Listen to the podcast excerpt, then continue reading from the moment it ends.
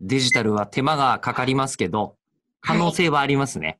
そうですね。使いこなせるかどうかは我々人類にかかってますよ。もうえりこさん、ものすごいボコボコしてるのは、今、リモート収録だからなんでそう、すけど。ボコボコしちゃってごめんね。うんえーで、あの、今、リモート収録だけじゃなく、この間、バーチャル花見やったじゃないですか。やりましたね。あの、ありがたいことに、まあ、うんうまくいったと言っていいんじゃないかという1回目。もう本当ご参加いただいた方ありがとうございます。楽しかっためちゃめちゃ楽しかったですよ。で、えー今、業界全体として、もう声優さんのイベントまるでできてないじゃないですか。厳しいですね、会ね。えない時期ですよね。はーい。なので、えーうん口を開く、本来はそっちはやらないっていうタイプのイベントを、えーはい今回、あえてやります。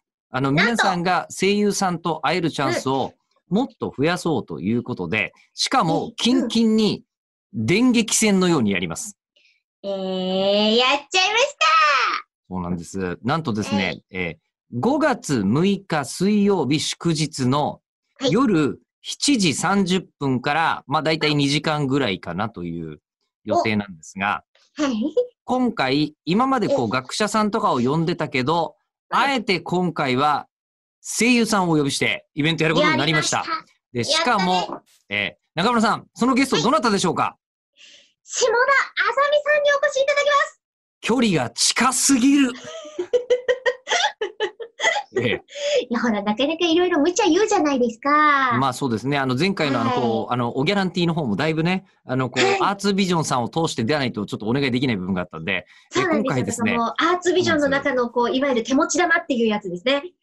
なので今回は、えーあの、下田さんならお願いができるということで、はいまだ試行錯誤中ですからね。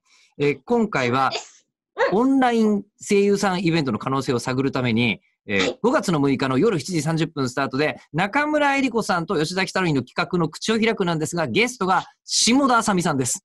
いや、もう、ね、あの、アーツビジョンってね、よく喋るツートップって私は思ってますから。そうね。で、はいあの、今回は、あの、夜イベント祝日なんで、お仕事の人じゃない人もいると思うんですけど、あの、ええお仕事終わりにでもいいし、なんならうん自宅から飲みながらでもいいし、あの、職場から参加するのもあり得ると思うのと、そう、であのーこれ、はいステイホーム週間って今年は呼びましょうってはい。呼びかけてるじゃないですか。ええなのええで、なるべくみんな家にいるよな、というところを私は信じてます。そうですね。で、今回も、えーチケットサービスの PTX というアプリを使って、えーやります。で、あの、うん実際のイベントは、Zoom というビデオ会議アプリでやります。だバーチャル花見参加してくれて同じフレームなんで、参加してほしいのと、一つだけお願い。ゲストいるんで今回2500円です。よろしく、正午発売。よろしくです。